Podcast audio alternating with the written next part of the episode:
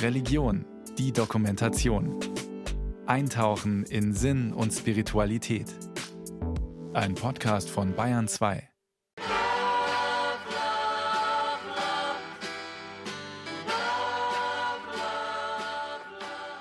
Sie ist das schönste aller Gefühle und gleichzeitig das schwierigste, die Liebe. Sie kann uns erfüllen und glücklich machen. Sie kann aber auch enttäuschen, traurig machen und völlig zerstören. Gerade in der heutigen Zeit ist die Vorstellung von Liebe für viele Menschen kompliziert und kaum greifbar geworden. Einerseits sind da unendlich viele Bilder perfekter Paare im Fernsehen, auf Instagram oder auf dem Cover einschlägiger Promi-Klatschmagazine, die uns eine ideale Liebe voller Leidenschaft, Spaß und Zusammenhalt zeigen. Andererseits sind da steigende Scheidungsraten, immer mehr Singles und immer kürzer werdende Beziehungen im echten Leben wenn ich einfach auf den Grund meiner Seele komme und dort einfach Liebe spüre. Und für mich ist zum Beispiel das Jesusgebet ein, Weg dahin, Jesus Christus, erbarme dich meiner. Beim Einatmen lasse ich die Liebe Jesu ins Herz strömen, beim Ausatmen den Leib und im Grund meiner Seele ist so ein Raum, der voller Liebe ist. Da ahne ich etwas von Gottes Liebe und Liebe als Grund allen Seins. Menschen wie Pater Anselm Grün gehen in der Liebe andere Wege. Statt eine romantische Partnerschaft mit einem anderen Menschen einzugehen, haben Mönche wie der bekannte Benediktinerpater eine feste Beziehung mit Gott, der die Quelle aller Liebe ist.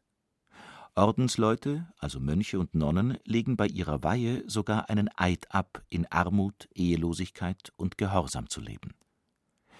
Anselm Grün ist seit seinem 20. Lebensjahr Mönch. Der 77-Jährige sieht sich als Mystiker. Er coacht Menschen, schreibt Bestseller über Gott und die Welt, und einer seiner Leser ist Papst Franziskus persönlich. Die Liebe Gottes, sagt Anselm Grün, sei zwar nicht ganz so einfach zu spüren wie die Liebe zwischen zwei Menschen, aber sie sei die einzig wahre bedingungslose Liebe. Unsere Liebe ist ja immer vermischt äh, mit Zweifel, mit Eifersucht, mit Besitzansprüchen, mit Verletzungen. Und da ist eben die Liebe Gottes etwas, die zwar nicht immer so spürbar ist wie eine menschliche Liebe, emotional nicht so spürbar, aber es ist eben eine reine Liebe, eine Liebe ohne Absicht, eine Liebe, die einfach durchdringt und letztlich auch ein Stück verwandelt. Die Abtei Münster-Schwarzach im Hochsommer. Ein Brunnen plätschert im Schatten vor sich hin. Vereinzelt sitzen Menschen auf Bänken vor der Kirche. Frauen und Männer in Sportklamotten laufen durch den kleinen Ort. Viele von ihnen sind zu Gast im Benediktinerkloster, um bei Seminaren zum Beispiel innere Einkehr oder Entschleunigung zu lernen. Hier lebt Anselm Grün zusammen mit seinen Ordensbrüdern. Die Aufnahme von Gästen, als ob sie Jesus persönlich wären, gehört für die Benediktiner zu Geboten ihres Ordens. Menschen helfen ist christliche Nächstenliebe. Also ich kann Liebe nicht erwarten, wenn ich Liebe nicht gebe. Wenn ich Liebe gebe, schenke, dann werde ich auch Liebe erfahren. Aber meine Liebe ist nicht zweckbestimmt. Also ich liebe den anderen nicht, damit er mich auch liebt, sondern die Liebe ist auch zweckfrei, dass ich dem anderen liebe, weil er Mensch ist, weil er ein Geschöpf Gottes ist, weil er, oder sagt, dass wir in jedem Bruder, in jeder Schwester Christus sehen sollen. Deswegen liebe ich ihn. Gott ist die Liebe.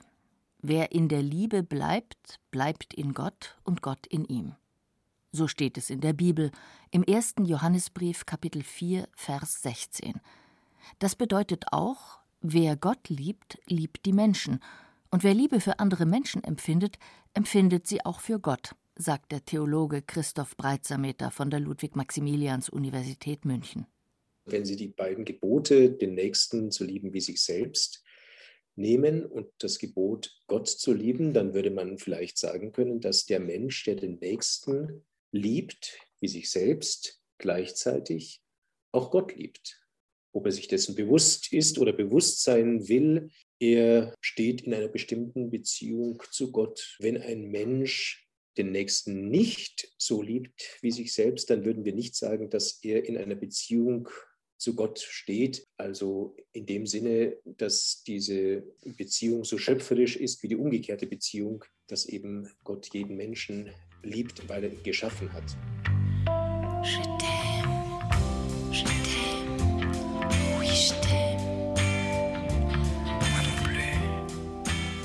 Wenn wir heute an das Wort Liebe denken, verbinden wir meistens erotische Bilder damit.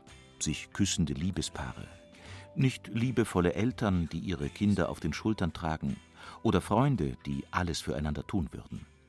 Dabei ist Eros, wie die körperliche Liebe im Griechischen heißt, nur ein sehr kleiner Teil dessen, was Liebe eigentlich sein kann, erklärt Pater Anselm Grün. Wir haben im Deutschen nur ein Wort für Liebe. Liebe kommt von Liob, gut, und das meint gut mit den Menschen umgehen. Die Griechen denken differenzierter über Liebe nach. Sie kennen Eros, die begehrliche Liebe, die aber auch alles Getrennte miteinander verbindet. Dann ist die Philia, die Freundesliebe, die ohne Absichten ist, einfach den Freund so annehmen, wie er will. Und Jesus versteht seine Liebe zu uns als Freundesliebe, wenn er sagt, es gibt keine größere Liebe, als wenn jemand sein Leben hingibt für seine Freunde. Und Agape, Agape ist so die reine Liebe, die Liebe als eine Macht, da geht es weniger darum, den Nächsten zu lieben oder Gott zu lieben, sondern die Liebe ist gleichsam eine Kraft, aber eine Kraft, die aus Gott kommt. Also wenn wir diese Liebe spüren, dann spüren wir auch Gott.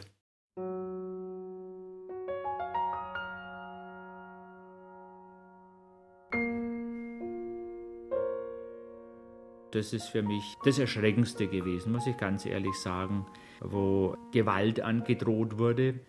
Ich habe diesen Brief also dann an die Kirchentür gehängt, sodass ihn alle Leute lesen können. Also wirklich mit äh, Gewaltandrohung. Also es waren sehr beleidigende Worte und sehr harte Worte ja, von den wahren Christen. Erinnert sich der frühere Pfarrer Thomas Kirsch. Der Brief war trauriger Höhepunkt einer Art Empörungswelle, die in seiner kleinen Gemeinde, zumindest von Seiten einer bestimmten Gruppe, über ihn hereinbrach. Der Grund dafür? Kirsch hatte gegenüber dem Bischof zugegeben, dass er sich in eine Frau verliebt hatte und mit ihr zusammenleben möchte. Dass er somit kein Pfarrer mehr sein durfte, war für ihn und seine Freundin klar.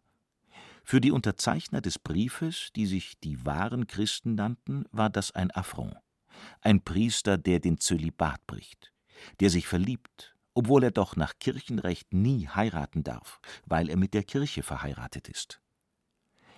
Kirsch war klar, dass er mit seinem Schritt manche Gemeindemitglieder enttäuscht. Auch, dass er nicht beides haben kann. Doch anders als manche seiner Kollegen wollte er nicht heimlich eine Beziehung leben, die er gar nicht haben darf.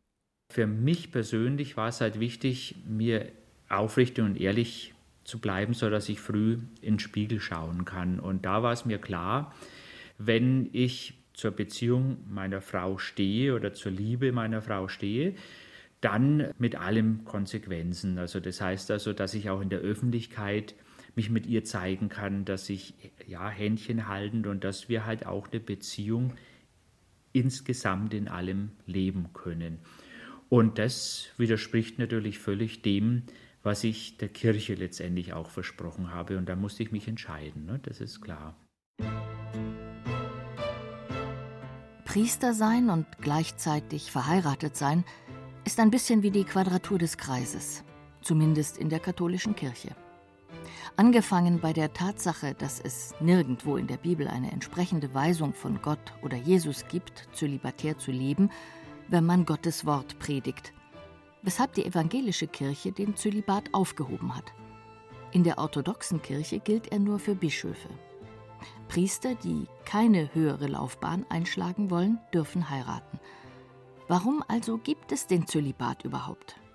Wolfgang F. Rothe, Experte für Kirchenrecht an der Diözese München und Freising, erklärt: Der Zölibat als kirchliches Gesetz wurde vom Zweiten Laterankonzil 1139 eingeführt. Das heißt, die Kirche hat über elf Jahrhunderte ohne eine Zölibatsverpflichtung für die Diözesanpriester existieren können.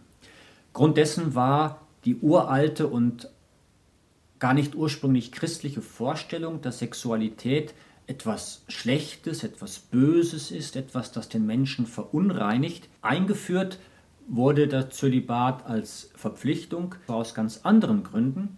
Man hatte nämlich im Mittelalter das Problem, dass weder vom staatlichen noch vom kirchlichen Recht her ganz präzise zwischen Privateigentum und Kircheneigentum unterschieden werden konnte. Und das führte dazu, dass verheiratete Priester sehr häufig Kirchenbesitz an ihre Nachkommen vererbt haben. Die Vorstellung von kultischer Reinheit, sprich, dass Menschen durch sexuelle Handlungen oder andere schlechte Taten unrein werden, ist älter als das Christentum. Sie stammt aus der Antike, als Priester und Priesterinnen sich für gewisse Zeiten enthalten mussten oder sogar ganz jungfräulich bleiben mussten, um bestimmte Rituale zu vollziehen. Im Christentum lebt diese kultische Reinheit im Ideal der Keuschheit bis heute weiter – auch wenn sie, abgesehen von Pfarrern und Ordensleuten, eher in sehr frommen Kreisen praktiziert wird. So gilt etwa in manchen evangelikalen Bewegungen strikt kein Sex vor der Ehe. Schon lange gibt es Debatten darüber, den Zölibat abzuschaffen und auch andere katholische Moralvorstellungen, wie die Haltung zur gleichgeschlechtlichen Ehe oder zur Scheidung zu ändern. Wir sind wieder in Münster-Schwarzach. Die große goldene Wand mit dem Tabernakel, dem Schrein, in dem die Hostien aufbewahrt werden, ist einer der Lieblingsorte von Anselm Grün. Hier spürt er die Gegenwart Gottes besonders, erzählt er. Der Tabernakel ist bei uns so dargestellt, der Gestalt des brennenden Dornbusch. Dornbusch heißt das ein Bild für das wertlose Menschen, für das Verbrauchte, für das Vertrocknete. Und der Dornbusch brennt ohne zu verbrennen. Das ist für mich ein wunderbares Bild. Die Liebe Gottes ist wie Feuer, aber sie verbrennt uns nicht, sondern sie brennt nur in uns, sie hält uns lebendig. Und für mich ist das ein schöner Ort der Gegenwart Gottes, wo ich einfach vertraue, ja, Gott verwandelt alles in mir, auch das Verbrauchte, auch das Wertlose, das Übersehene. Der brennende Dornbusch in dem sich Gott Moses und somit den Menschen zum ersten Mal namentlich offenbart, als Metapher für Gottes unendliche Liebe zu den Menschen. Gott liebt alle Menschen und vergibt allen ihre Sünden, egal wie unperfekt sie auch sein mögen. Thomas Kirsch hatte sich erst spät entschlossen, Pfarrer zu werden, obwohl er schon immer von Gott und der Kirche fasziniert war. Ich war schon immer sehr aktiv in der Kirche. Ich habe also Jugendarbeit bzw. Ministrant. Also das hat mich sehr fasziniert. Aber ich werde nie auf die Idee kommen, selber Pfarrer zu werden. Vor allem deswegen nicht, wegen Abitur und Studium und furchtbar so. Aber dann habe ich einen normalen Beruf gelernt, Mechaniker. Und in dieser Zeit war dann das Spannende, dass mich viele Leute immer wieder angesprochen haben, du wärst doch ein guter Pfarrer. Und, äh, und irgendwann bin ich dann doch den Schritt gegangen, habe den Mut gehabt, da das Abitur nachzumachen, das Studium und wurde dann 95 zum Diakon und 96 zum Priester geweiht. Die Vorstellung, dann zölibatär zu leben, machte Kirsch damals keine Sorgen. Für mich war das ganz klar, wenn ich Pfarrer oder Priester werde, dann muss ich auch entsprechendes ablegen und leben, unter anderem den Zölibat. Aber ich habe äh, immer gedacht, das schaffe ich. Also ich bin eingebunden, nach wie vor in einer guten Familie von den Geschwistern, von den Neffen und Nichten und ja auch aufgefangen, getragen davon. Bin wirklich mit Leib und Seele Pfarrer, Kaplan gewesen und war da wirklich in der Gemeindearbeit so äh, fest eingebunden, ja, dass das auch irgendwo ein Stück weit keine Frage war. Aber dann kam es halt doch anders. Er ist nicht an seinen Idealen oder an seinen Fähigkeiten gescheitert, sondern er ist an einem Kirchengesetz gescheitert, was mit der Realität nicht mehr einhergeht, mit der heutigen Lebensrealität. Sagt der Kirchenrechtler Wolfgang F. Rothe von der Erzdiözese München und Freising. Rothe hat bei Georg Genswein, dem Generalsekretär des emeritierten Papstes Benedikt XVI., promoviert. Über die Probleme, die die Sexualmoral in der Kirche verursacht, hat Rothe ein Buch geschrieben. missbrauchte Kirche, eine Abrechnung. Im Ritus der Diakonweihe wird man gefragt, ob man bereit ist, zölibatär zu leben.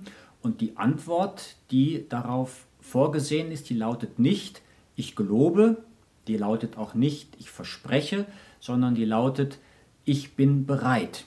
Der Zölibat der Diözesanpriester ist also nicht mehr und nicht weniger als eine Bereitschaftserklärung. Das Zölibatsgesetz im Kirchenrecht, das steht nicht isoliert, sondern das steht in einem langen Katalog von Rechten und Pflichten der Kleriker und es ist zum Beispiel absolut gleichrangig mit der Pflicht zum täglichen Breviergebet. Wenn ein Geistlicher eines dieser Gebete auslassen würde, ist das eine vergleichbare Gesetzesübertretung wie ein Zölibatsbruch. Trotzdem wird ein Zölibatsbruch unglaublich höher bewertet. Den Unterschied zwischen dem Zölibat für Ordenspriester und dem Zölibat für Weltpriester verwechseln sogar Bischöfe häufig, sagt Rothe. Während Mönche einen Eid schwören und danach in einem Kloster leben, müssen Pfarrer, sogenannte Weltpriester, nur ihre Absicht bekunden, zölibatär zu leben. Gleichzeitig sind sie in ihren Gemeinden aber weiter allen, wie es heißt, Versuchungen der Welt ausgesetzt. Das ist auch deshalb schwer, weil das, wovon man sich enthalten soll, nur sehr vage formuliert ist. Im sechsten Kanon des Katechismus steht einfach nur schlicht Enthaltsamkeit. Natürlich wisse jeder, was damit gemeint sei, erklärt der Kirchenrechtler Rothe, aber Probleme mit der genauen Auslegung gäbe es trotzdem. Gemeint ist, dass ein Priester oder ein Kleriker, der zum Zölibat verpflichtet ist, eben darauf verzichtet, äh, von seiner Sexualität Gebrauch zu machen. Nur taucht dann wiederum die Frage auf, was ist überhaupt Sexualität? Sind das jetzt reine Sexualakte oder gehören nicht auch andere, zum Beispiel die Sinnesorgane, mit zu den Instrumenten, die dem Menschen zur Verfügung stehen? Man kann jemanden mit den Augen zublinzeln und auf diese Weise suggerieren, dass man äh, sich sexuell angezogen fühlt. All das ist theoretisch vom Zölibat miterfasst. Aber wenn man das wirklich ernst nehmen und auf die Spitze treiben wollte, müsste man beinahe verrückt werden. Streng genommen wäre es also schon ein Zölibatsbruch, wenn ein Priester knapp bekleidete Menschen sieht oder ohne nachzudenken einer schönen Frau nachschaut. Ich denke da oft an einen inzwischen verstorbenen Pfarrer hier aus der Ecke. Der war wirklich ein begnadeter Pfarrer und hatte aber gleichzeitig eine Beziehung zu einer Frau, von der jeder das gewusst hat. Und er hat dann immer wieder zu mir auch gesagt, Thomas, bist du blöd, magst doch so wie ich. Als Thomas Kirsch seine heutige Lebensgefährtin kennenlernt, weiß er noch nicht, wie sehr das sein Leben verändern wird. Sie ist einfach ein Gemeindemitglied wie viele andere, eine nette junge Frau. Erst nach und nach entwickelt sich die Beziehung. Ja, also ähm, ist jetzt schwer nachzuvollziehen. Es war aber das gleiche Gefühl wie vor der Priesterweihe oder vor der Diakonenweihe. Ne? So wirklich ganz und gar füreinander da zu sein und diesen Auftrag ja, der Partnerschaft und der Liebe da eben auch durchs Leben zu tragen. Dann. Mhm. Er ahnt, mit dieser Liebe muss Gott einverstanden sein. Doch nicht lange nachdem er selbst sein Verhältnis bekannt gibt, trudeln böse Briefe an ihn und seine Freundin ein. Als er schließlich für eine Bedenkzeit in eine andere Gemeinde versetzt wird, entschließen sich beide wegzuziehen. Klar, da gab es ja dann schon auch Zeiten, wo ich dann überlegen konnte, aber hauptsächlich war ich dann schon wieder beschäftigt mit der Seelsorge dort vor Ort und es freut mich nach wie vor grandios, dass, obwohl ich nur ein halbes Jahr dort war, dass da ganz viele Bindungen und ganz viele gute Erinnerungen aus dieser Gemeinde zustande kamen. Und auch als der Bischof dann einmal zu Besuch kam, also wo, wo er immens da auch in Frage gestellt wurde, wie er so reagieren kann. Ja, unglaubliche Rückendeckung dort von der Gemeinde erhalten. Also das auch an dem Tag, wo ich dann da Abschied nehmen musste. Ne? Also wirklich echt getragen worden, auch von der Gemeinde. Als wir das Paar für das Interview besuchen, ist seine Lebensgefährtin nicht da. Sie möchte nicht mehr über die Erlebnisse sprechen. Zu oft wurde alles wieder hervorgeholt. Obwohl es schon viele Jahre her ist. Geheiratet haben die beiden übrigens immer noch nicht. Thomas Kirsch erzählt warum.